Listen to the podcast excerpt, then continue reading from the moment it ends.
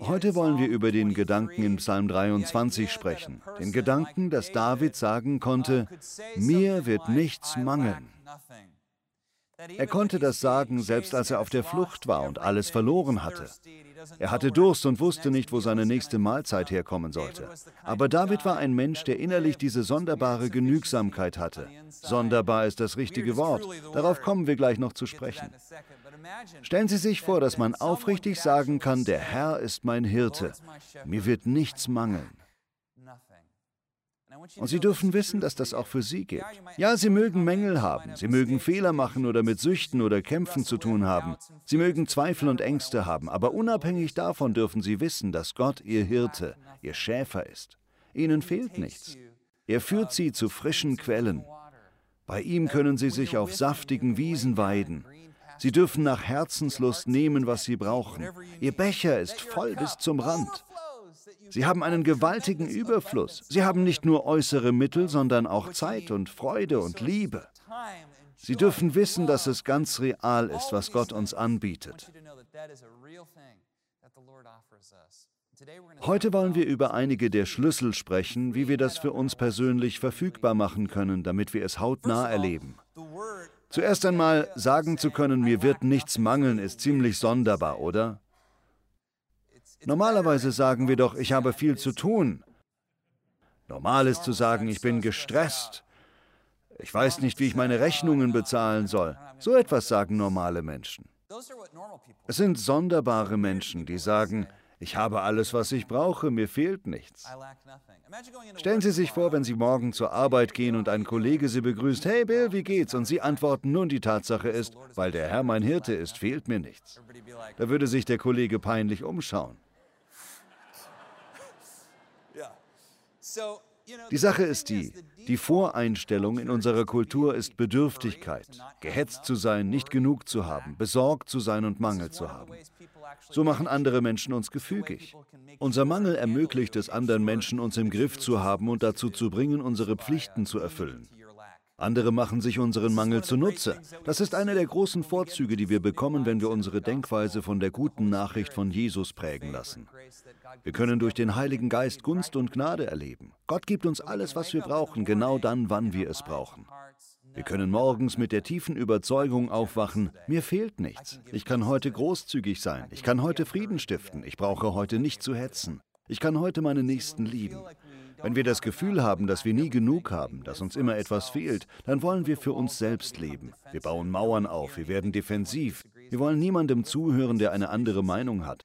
Leben wir dagegen aus einem Gefühl der Genügsamkeit heraus, geben wir, vertrauen wir, lieben wir dann können wir uns für andere einsetzen, die uns brauchen. Das haben wir beim letzten Gottesdienst schon kurz angerissen. Und zwar haben wir über Satan gesprochen, ein heikles Thema. Satan greift uns wie ein geübter Schachspieler an. Große Schachspieler fangen jedes Spiel gewöhnlich mit den gleichen Zügen an. In ähnlicher Weise hat Satan immer die gleichen Eröffnungszüge. Die Fleischeslust, Augenlust, Hochmut des Lebens, moderner ausgedrückt, er will uns dazu bringen, von unseren körperlichen Bedürfnissen besessen zu sein. An sich sind das ganz legitime Bedürfnisse. Wir müssen essen. Aber er will, dass wir davon besessen sind. Er will, dass wir von der Augenlust besessen sind, wie wir aussehen, welchen Ruf wir haben, dass wir respektiert werden. Das wiederum führt zur Besessenheit vom Ego, nach dem Motto, wie kannst du es wagen, so mit mir umzuspringen? Weißt du nicht, wer ich bin? leicht eingeschnappt zu sein. Auf diese Weise verdreht Satan unsere echten Bedürfnisse. Er bringt uns zum Selbstbetrug, sodass wir Mauern aufrichten und uns zurückziehen. Dadurch schrumpft unsere Welt. Aber Gott befreit uns. Er ermöglicht ein Leben der Genügsamkeit mit drei Gegenzügen. Wenn wir ihm vertrauen und auf diese Züge bauen, erweitert sich unsere Welt. Sie wird größer, sie wird ausreichender.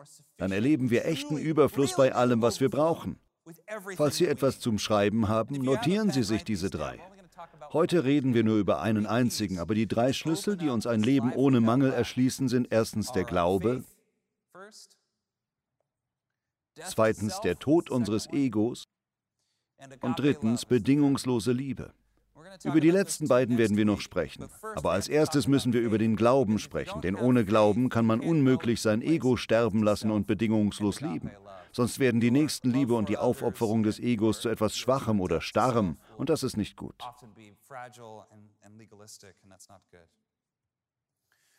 In Kirchen wird viel über den Glauben gesprochen.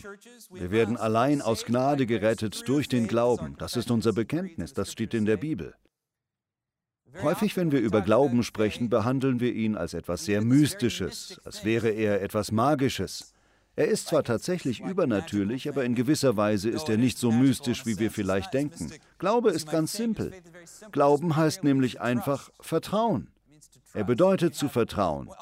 Alle, die heute in diese Kirche gekommen sind und sich auf eine Bank gesetzt haben, hatten Glauben an die Bank. Ich nehme an, das gilt für die meisten von ihnen. Vermutlich haben sie sich vor dem Hinsetzen nicht erst gesagt, okay, schauen wir mal.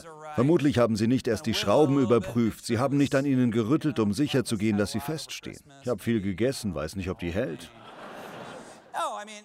Nein, sie haben sich einfach hingesetzt, richtig? Die meisten von uns machen das. Wir haben den Glauben, dass uns die Kirchenbank eine Stunde oder so aushält. Es gibt keinen Grund, das anzuzweifeln. Es gibt keinen Grund, warum irgendjemand von uns das anzweifeln sollte. Auf solche Dinge vertrauen wir. Glaube ist dieses sich auf etwas verlassen, sowohl in der Haltung als auch in der Tat. Das heißt, wir haben in jedem Fall eine Einstellung und Haltung des Glaubens. Und Glaube ist ein Geschenk. Glaube ist ein echtes Geschenk. Er ist ein Geschenk Gottes. Nicht etwas, das wir ankurbeln, sondern was Gott uns gibt.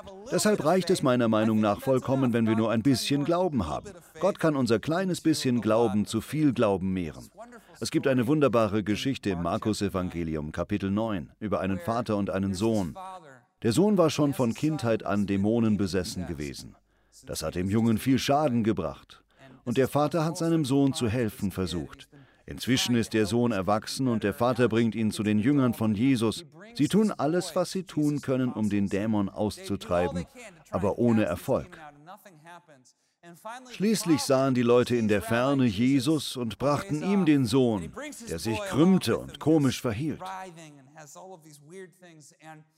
Der Vater sagte, Jesus, bitte heile meinen Sohn. Er fügte hinzu, wenn du etwas tun kannst, bitte tu es.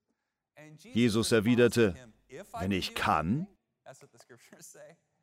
das steht so in der Bibel. Und dann sagt er, alles ist möglich dem, der glaubt. Ich finde es so gut, wie der Vater darauf reagiert. Es ist wie eine Szene aus einem russischen Roman. Es ist perfekt. Er schaut Jesus an und sagt, ich glaube, hilf meinem Unglauben. Haben Sie sich schon mal so gefühlt? Wer hat sich schon mal so gefühlt? Ich glaube, hilf meinem Unglauben. Ich glaube, ich glaube nicht, ich glaube von ganzem Herzen, ich glaube ein bisschen. Es gehört zum Leben als Christ dazu, dass es Zeiten gibt, wo wir sagen, ich glaube, aber ich glaube nicht. Wir fühlen uns merkwürdig hin und her gerissen. Häufig weckt das Schuldgefühle in uns. Wir denken, ich muss hundertprozentig glauben, komme was wolle. Aber stellen Sie sich vor, Glaube ist ein Geschenk Gottes. Glaube ist nichts, was wir aus eigenem Willen heraufbeschwören können. Er ist ein Geschenk Gottes. Wir müssen nur den glaubenden Teil von uns hervorholen. Wir müssen ihn Gott geben, so wie der Vater genug Glauben hatte, um seinen Sohn zu Jesus zu bringen. Wir müssen nur genug Glauben an Gott haben, um mit unseren Nöten zu ihm zu gehen. Es ist in Ordnung, wenn wir dabei noch etwas zweifeln. Ist das nicht befreiend? Machen Sie sich kein schlechtes Gewissen, wenn Zweifel aufkommen. Das ist in Ordnung. Wir alle haben Zweifel, auch Pastoren. Zum Teil sogar Pastoren am allermeisten, aber das ist okay. Glaube ist eine Gabe, also müssen wir kein schlechtes Gewissen wegen mangelndem Glauben haben. Wir müssen nur genug Glauben haben, um etwas zu unternehmen und unsere Einstellung zu ändern. Glaube, wie schon gesagt, ist sich auf etwas verlassen, sowohl in der Haltung als auch in der Tat. Aber manchmal erfordert es nur eine Tat. Ein gutes Beispiel dafür ist das Fliegen. Ist jemand von Ihnen manchmal etwas nervös, wenn Sie fliegen? Niemand von Ihnen sitzt je im Flugzeug? Ich sitze viel in Flugzeugen und ich bin dabei manchmal nervös. Wenn ich in ein Flugzeug steige, lege ich meine Hand unweigerlich auf das kleine Logo des Flugzeuges und spreche ein leises Stoßgebet. Sehr abergläubisch. Ich weiß noch, wie ich das einmal vergaß und gerade als ich mich zu entspannen begann und dem Flugzeug vertraute, fiel es mir ein. Ich hoffe, dass wir es trotzdem heil überstehen. Hoffentlich passiert nichts. Einmal saß ich im Flieger neben einer Frau, die ungefähr im Alter meiner Mutter war. Sie flog hier von Orange County nach Texas, um ihre Tochter zu besuchen, die gerade ein Kind bekommen hatte. Sie war eine frisch gebackene Großmutter und sie sah wohlhabend aus. Sie machte einen sehr würdevollen Eindruck. Ich merkte aber sofort, dass der Flug für sie schwer sein würde, weil sie Angst vor dem Fliegen hatte. Das sagte sie mir dann auch, als sie neben mir saß. Sie sagte, ich möchte Sie nur wissen lassen, dass ich mir beim Fliegen manchmal etwas Sorgen mache und ich möchte Sie schon im Voraus um Verzeihung bitten. Ich sagte, absolut kein Problem. Als das Flugzeug abhob, machte sie Oh und packte mich so beim Arm. Mitten im Flug machte sie dann wieder Oh und wollte mich erneut packen, aber in der Hektik machte sie so. Und sie sagte, tut mir leid. Wann immer es einen Ruck gibt, kann es sein, dass ich sie anfasse. Entschuldigung vielmals. Ich sagte, ist in Ordnung. Gut, auf jeden Fall, jetzt haben alle abgeschaltet. Für diese Dame war das Fliegen Oh, diese ganze Sache, je mehr sie fliegt, desto weniger passiert das vermutlich. Das ist wahr. Je mehr Glaubensschritte wir im Leben gehen, desto mehr ändert sich auch unsere Haltung. Deshalb haben viel weniger Menschen Angst vor dem Autofahren, richtig? Ich habe Glauben an mein Auto, obwohl ich jetzt gerade nicht fahre. Das befreit mich von Sorgen darüber, wie ich nach dem Gottesdienst nach Hause komme. Stimmt's? Indem wir uns auf Gott verlassen und uns darauf verlassen, dass er sein Wort hält, wenn wir ihn am meisten brauchen, werden wir von unseren Sorgen über die Zukunft befreit. Genau das ist Glaube. Glaube ist nicht all dieser große mystische Kram, sondern simples Gottvertrauen, das wir durch unsere Haltung und unsere Taten und unser ganzes Leben ausdrücken. Ohne Glauben an etwas oder jemanden könnten wir nicht leben weil der Glaube mit der Zukunft verbunden ist. Wer keinen Glauben hat, wird durch Sorgen gelähmt und erreicht gar nichts mehr. Das Gegenteil passiert, wenn wir voller Glauben sind und Gott vertrauen. Dann steht uns Gottes Reich weit offen. Dann können wir erleben, dass es wirklich stimmt. Alles ist möglich dem, der glaubt. Das ist das Wunderbare am Reich Gottes. In der Bibel wird von drei verschiedenen Arten des Glaubens gesprochen. Es gibt mehr als drei, aber diese drei stechen heraus. Zumindest stachen sie für Dallas Willard heraus. Die erste Glaubensart ist ein Anstandsglaube. Er besagt, wenn ich tue, was gut und richtig ist, wird Gott für mich da sein. Wenn ich diese Liste von Anforderungen erfülle, oder man könnte auch sagen, wenn ich weise bin, oder wenn ich auf Rat höre, oder wenn ich alles genau plane, dann wird Gott tun, was er gesagt hat. Das ist der Glaube, den Hiob am Anfang des Buches Hiob hat. Hiob ehrt Gott. Er bringt Gott Opfer, er betet Gott an. Dann geht Satan zu Gott und Gott sagt zu Satan, ist dir aufgefallen, wie vorbildlich mein Diener Hiob ist? Er liebt mich, er betet mich an. Satan erwidert darauf natürlich, ach, das liegt nur daran, dass du ihn mit Gutem überschüttet hast. Er ist reich und gesund und alles läuft super in seinem Leben. Nimm es ihm mal weg und schau, was dann mit seinem Glauben passiert. Satan behauptet im Grunde, dass Hiob nur einen Anstandsglauben hat, weil Gott ihm viel Gutes gegeben hat. Allerdings ist ein Anstandsglaube nicht durchweg schlecht. Gott segnet auch einen Anstandsglauben immer noch. Es ist zwar nicht der ideale Glaube, aber besonders bei neuen Christen oder bei Kindern oder Teenagern oder jungen Erwachsenen sehe ich, dass Gott auf einen Anstandsglauben reagiert. Am Anfang unseres Glaubenslebens brauchen wir das teilweise und das ist in Ordnung. Vielleicht identifizieren Sie sich damit. Sie bemühen sich, anständig zu leben und Sie sagen, Gott hat mich gesegnet. Vermutlich hat er das. Alles, was in unserem Leben gut ist, kommt von Gott. Aber sehr häufig passiert es auch, dass wir glaubensmäßig zwar alles richtig machen, aber trotzdem etwas schief geht. Dann haben wir eine Glaubenskrise und fragen uns, wo ist Gott jetzt? Das führt zur zweiten Art des Glaubens, einem Verzweiflungsglauben. Haben Sie das schon mal durchgemacht? Vielleicht machen Sie es gerade durch. Dieser Glaube passt zu dem alten Spruch, dass es im Schützengraben keine Atheisten gibt, richtig? Wenn die Dinge ganz schlecht laufen, selbst wenn man schon länger keinen Gottesdienst mehr besucht hat, keine Bibel gelesen oder länger nicht gebetet hat, wenn das Leben eine schreckliche Wende nimmt, läuft man plötzlich zu Gott. Sie dürfen wissen, dass Gott auch diese Art von Glauben ehrt. Ist das nicht gut? Gott ist so nachsichtig und freundlich und großzügig. Gott erhört selbst das Gebet eines Atheisten im Schützengraben. Gott reagiert, wenn Menschen in Not sind. Auch Hiob macht diesen Glauben durch, als ihm alles genommen wird.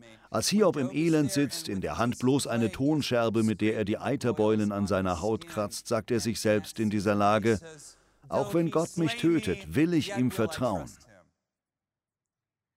Es ist die Art von Glauben, die Eltern haben, wenn sie für ihr Kind zu Gott gelaufen kommen. Derselbe Glaube, den der Vater des Sohnes hatte. Herr, ich glaube, hilf meinem Unglauben. Er kam voller Verzweiflung zu Jesus. Bitte hilf einfach meinem Sohn. Das ist derselbe Glaube, den die Jünger hatten, als sie Jesus im Sturm aufweckten. Sie waren zwar alle erfahrene Fischer, aber ihr Anstandsglaube hatte versagt. Sie dachten zwar nicht, dass Jesus sich mit Booten auskannte, aber in ihrer Not hofften sie darauf, dass er irgendetwas gegen den Sturm tun könnte. Es ist derselbe Glaube, den die phönizische Frau hatte, die zu Jesus kam und von ihm eine scheinbare Abfuhr bekam, wie sie gemeiner gar nicht hätte sein können. Ich weiß nicht, ob ich die Zeit habe, das jetzt näher auszuführen, aber es ist so ähnlich wie die Schlussszene vom alten Film Charlie und die Schokoladenfabrik. Falls Sie die Szene nicht kennen, müssen Sie sich unbedingt die 71er Fassung des Filmes anschauen. Der Film ist im Grunde das Evangelium. Er ist großartig. Die phönizische Frau kommt zu Jesus und sagt, Herr, heile meine Tochter. Da haben wir es wieder. Und Jesus schaut sie an und sagt, es ist nicht richtig, den Kindern das Brot wegzunehmen und es den Hunden hinzuwerfen. Damit will er sagen, dass die Phönizier wie Hunde sind und die Juden Gottes wahre Kinder. Doch wenn man die Evangelien liest, weiß man, dass Jesus eigentlich nichts auf den Unterschied zwischen Samaritanern, Phöniziern oder Juden gibt. Und wir wissen auch, dass die Pharisäer und Jünger zuschauen. Die Pharisäer denken vermutlich, ja, zeig sie Jesus. Dieser Jesus ist vielleicht doch nicht so übel. Die Frau reagiert jedoch gar nicht gekränkt. Sie lässt sich davon nicht beirren. Was erwidert sie noch? Erinnern Sie sich?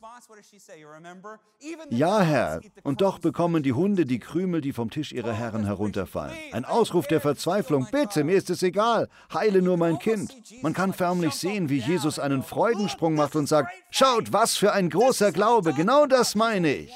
Sie ist nur eine von zwei Personen in den Evangelien, über die Jesus sagt, sie hätten großen Glauben. Seine Bemerkung richtete sich nicht in erster Linie an sie. Ich vermute, dass sie gar nicht richtig wusste, worum es ging. Aber die Jünger und die Pharisäer und andere Zuschauer wussten es. Ihnen wollte er zeigen, das ist großer Glaube. Natürlich wurde die Tochter geheilt. Das ist ein Verzweiflungsglaube. In der Schlussszene von Charlie und die Schokoladenfabrik ist nur noch Charlie übrig, nachdem alle anderen Kinder herausgeflogen sind. Und als Belohnung soll Charlie eine lebenslange Schokoladenlieferung bekommen. Er steht da mit Willy Wonka, gespielt von Gene Wilder und seinem Opa. Willy Wonka entlässt ihn und der Opa sagt, aber was ist mit Charlies Belohnung? Willy Wonka fragt, welche Belohnung? Der Opa sagt Schokolade auf Lebenszeit. Und Willy Wonka sagt, er bekommt keine. Der Opa fragt, und warum nicht? Er sagt, weil er gegen die Regeln verstoßen hat. Der Opa, welche Regeln? Charlie, wir haben doch keine Regeln gesehen, oder? Daraufhin spielt Willy Wonka verrückt. Er ruft aus, falsch, mein Herr, falsch. Er hat dieses Dokument unterzeichnet. Sie können selbst sehen, hier auf dieser Fotokopie, der Unterzeichnete erklärt hiermit, dass etc. etc. er alle Rechte und Privilegien verwirkt etc. etc. Fax mentis incendium gloriae cultum. Das steht hier alles glasklar, schwarz auf weiß. Sie haben ein Sprudelgetränk gestohlen. Ich erinnere mich nicht mehr, was es war. Jetzt müssen die Tunnel gesäubert, gewaschen und sterilisiert werden, also bekommt er nichts. Guten Tag, mein Herr. Der Opa wendet sich Charlie zu und sagt, komm Charlie, wir geben dieses Ding Herrn, wie hieß er noch? Ich weiß es nicht mehr, Slugworth. Sie gehen aus Willy Wonkas Büro heraus und der kleine Charlie, gebrochenen Herzens, nimmt dieses Ding, wofür er eine Million Dollar für seine Familie bekommen könnte, wenn er es an Slugworth verkaufen würde, und geht stattdessen zurück zu Willy Wonka, legt es auf seinen Tisch und sagt, Herr Wonka? Dann wendet er sich zum Gehen. Es ist eine herzergreifende Szene. Und was passiert dann? Willy Wonka nimmt es und ruft aus, Charlie, du hast gewonnen, du hast gewonnen, du hast es geschafft. Das Ganze war ein Test gewesen, um zu sehen, ob Charlie ein charakterfester Junge ist. So ähnlich ist Jesus. Deshalb habe ich das Ganze erzählt. Das machte Jesus mit der phönizischen Frau. Anderen erschien Jesus ein bisschen verrückt, so ähnlich wie Willy Wonka. War er aber nicht.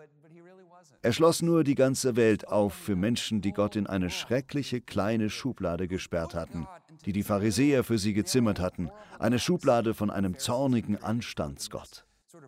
Jesus eröffnete seinen Zeitgenossen eine ganz neue Welt. Schaut euch die Pracht an. Schaut, wie Gott sich darüber freut, Menschen Gutes zu tun.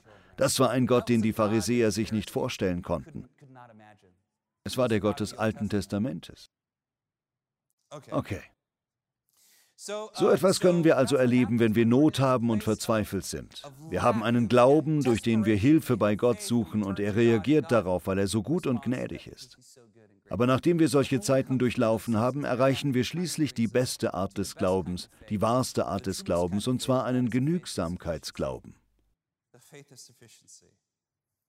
Genügsamkeitsglaube, das ist ein Glaube, den Hiob am Ende seiner Geschichte hat. Es ist der Glaube, den die Apostel haben, nachdem sie vom Heiligen Geist erfüllt werden.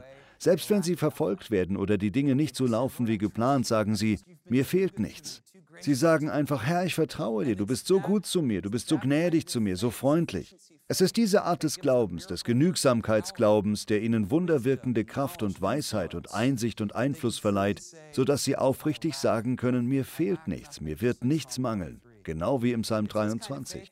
Das ist derselbe Glaube, über den Jakobus im Jakobusbrief in Kapitel 1 spricht, wo er sagt, betrachtet es als besonderen Grund zur Freude, wenn euer Glaube immer wieder hart auf die Probe gestellt wird. Ihr wisst doch, dass er durch solche Bewährungsproben fest und unerschütterlich werden wird. Diese Standhaftigkeit soll in eurem ganzen Leben ihre Wirkung entfalten. Warum? Damit ihr in jeder Beziehung zu reifen und tadellosen Christen werdet, denen es an nichts mehr fehlt. So möchte ich gerne sein. Das ist der Genügsamkeitsglaube. Erst macht man vielleicht den Anstandsglauben durch. Oh, ich mache doch alles richtig und eine Zeit lang läuft alles gut, bis es Schwierigkeiten gibt. Dann kommt der Verzweiflungsglaube. Wo ist Gott? Ich vertraue dir trotzdem. Herr, hilf mir. Wenn man das durchsteht, wenn man standhaft bleibt und das Leid erträgt, kommt im fortgeschrittenen Glaubensalter das große Gottesgeschenk. Dann können wir jeden Morgen aufstehen und ehrlich sagen, der Herr ist mein Hirte, mir fehlt nichts, an ihm nährt sich meine Seele. Er gibt mir alles, was ich brauche. Ich bin alles, was ich sein muss. Ich habe alles, was ich haben muss. Gott wird mir alles zu gegebener Zeit geben. Ich kann ihm vertrauen. Amen. Der Genügsamkeitsglaube. Es ist dieser Glaube, der uns eine ganz neue Welt eröffnet. Insbesondere ermöglicht er uns, unser Ego zu begraben und bedingungslos zu lieben, worüber wir nächstes Mal sprechen wollen.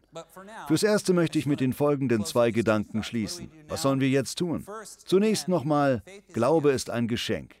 Wir können Glauben nicht selbst erzeugen, wir können ihn nicht durch reine Willenskraft heraufbeschwören.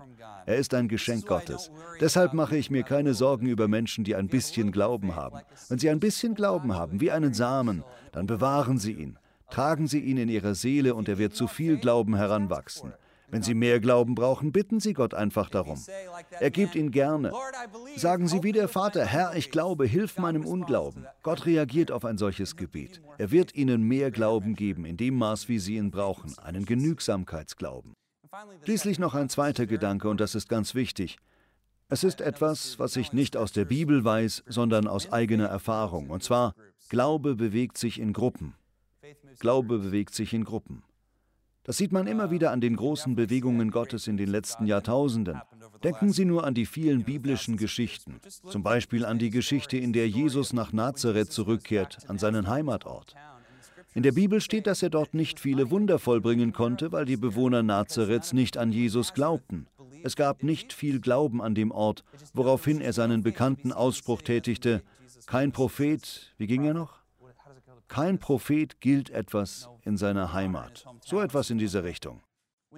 Als Jesus zu Jairus Haus geht, um dessen Tochter von den Toten zu erwecken, sind dort weinende und trauernde Menschen. Er sagt ihnen, trauert nicht, sie schläft nur. Natürlich lachen sie ihn aus, sie ist ja tot. Selbst damals kannten die Menschen den Unterschied zwischen einem Toten und einem Schlafenden. Aufgrund ihres Gelächters schickt Jesus sie alle aus dem Zimmer. Erst als sie weg sind, vollbringt er sein Wunder. Er brauchte dort Menschen des Glaubens. Deshalb ließ er nur ein paar Leute mit ins Zimmer, Petrus und Jakobus, wenn ich mich recht erinnere. Oder eine andere Geschichte, wo die Freunde eines Lahmen in ein Dach ein Loch schlagen, um ihn durchs Dach hinunterlassen zu können, damit Jesus ihn heilt. Und tatsächlich, Jesus heilt ihn. Wissen Sie noch, was da steht? Da steht nicht, dass der Gelähmte, der hinuntergelassen wurde, Glauben hatte. Da steht, dass seine Freunde Glauben hatten. Jesus sah ihren festen Glauben. In diesem Sinne habe ich festgestellt, dass Glauben sich auf den Gruppen bewegt. Damit will ich einfach sagen, suchen Sie die Gesellschaft glaubensvoller Menschen. Das ist nicht gleichbedeutend mit christlicher Gesellschaft. Es gibt viele Christen, die wenig Glauben haben. Vielmehr möchte ich die Gesellschaft von Menschen empfehlen, die wirklich Jesus vertrauen. Menschen, bei denen man sehen kann, dass sie voller Glauben sind, die mit Kraft und Vollmacht beten. Menschen, die eindeutig ihr Ego begraben haben und ihre Mitmenschen mit selbstloser Liebe behandeln. Menschen, die Frieden verbreiten und auch dann nicht hetzen, wenn Hetze erwartet wird. Die entspannt sind, wenn sie Angst haben sollten. Menschen, die voller Glauben sind. Überlegen Sie mal, welche drei Personen würde ich um Gebet bitten, wenn ich Krebs oder etwas anderes sehr Schwerwiegendes hätte? Das sind die drei Personen, deren Gesellschaft Sie suchen sollten. Das heißt nicht, dass Sie nicht auch mit anderen Menschen zusammen sind, die keinen Glauben haben, okay? Wir sollten unsere Mitmenschen immer lieben, wir sollten uns nicht abgrenzen, aber wir müssen uns klar machen, dass Glauben sich in Gruppen bewegt.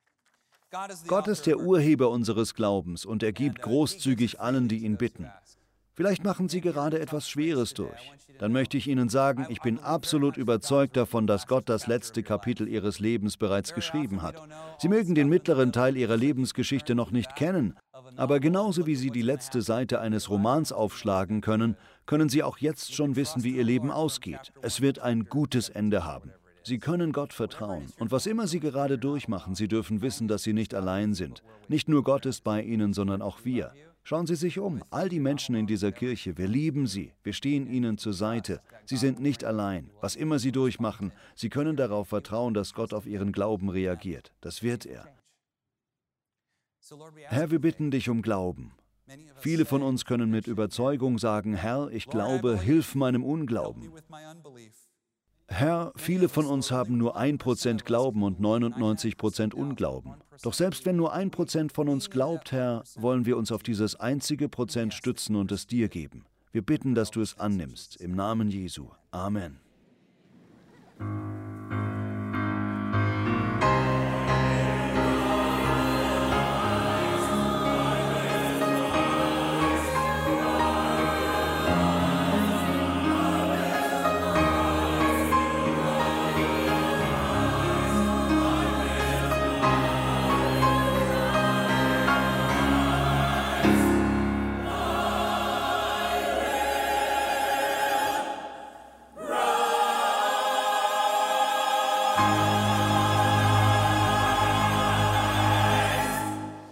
Ich freue mich sehr, dass Sie mit uns Gottesdienst gefeiert haben. Seien Sie nächste Woche wieder dabei.